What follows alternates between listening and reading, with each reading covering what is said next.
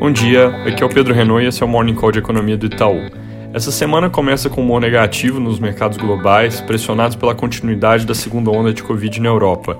Depois de República Tcheca e Irlanda entrarem em lockdown na semana passada, a Itália agora adotou novas restrições de horários e atividades e a Espanha impôs um toque de recolher nacional. Além disso, a Alemanha deve discutir novas regras ao longo do dia de hoje.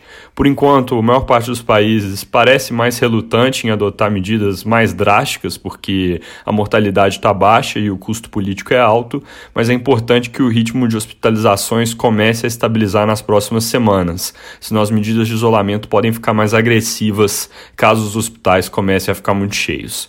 Nesse contexto de novas limitações pontuais, por enquanto, esses toques de recolher os países mais industriais, como a Alemanha e Itália, devem sofrer menos do que aqueles que são mais dependentes de serviços, como Espanha e França. Indo para os Estados Unidos, casos também continuam subindo, hospitalizações começaram a aumentar bem, e isso significa que a curva de mortes, que estava relativamente estável até o momento, deve começar a empinar para cima também. No front de, é, de vacinas, perdão, a Pfizer pode apresentar resultados sobre eficácia a partir da semana que vem, e se eles forem positivos, isso deveria trazer um belo alívio para os mercados. Passando pela China, o governo de lá anunciou que vai impor sanções a empresas americanas que venderam armas para Taiwan, entre elas a Boeing, mas ainda não deu mais detalhes do que vão fazer exatamente. Em paralelo, o governo chinês vai ter reuniões essa semana para definir um novo plano de cinco anos e deve indicar novas metas de crescimento mais sustentáveis na faixa de 5, 5,5% ao ano, com foco em continuar a expansão da economia e, ao mesmo tempo, ir abrindo mais os mercados. Aqui no Brasil, a gente teve mais um fim de semana com o noticiário relativamente lento, mas a agenda está cheia para essa semana agora. Hoje saiu a confiança do comércio, ela teve a primeira queda depois de cinco meses de alta. Foi um recuo de 3,8 pontos, um pouco menos ruim que a prévia que mostrava queda de 5,1.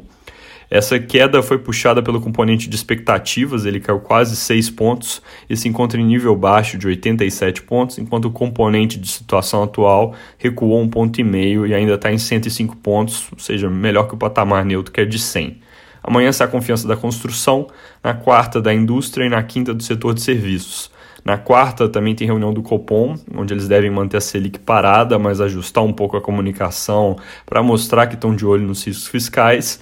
E na quinta saem os dados do CAGED sobre geração de empregos formais em setembro. Para fechar a semana na sexta, sai o dado de desemprego de agosto.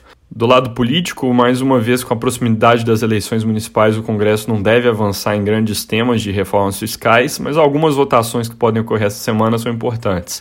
A principal delas é um projeto do deputado Mauro Benevides para liberar recursos de fundos federais para pagar as ações relacionadas à pandemia, como auxílio emergencial. Isso é importante porque poderia liberar cerca de 180 bilhões para o Tesouro Nacional, que poderia usar esse dinheiro em vez de precisar emitir títulos em um momento onde o mercado está com pouco apetite para comprar a dívida do governo e com isso as taxas estão muito altas. É isso por hoje, bom dia e boa semana.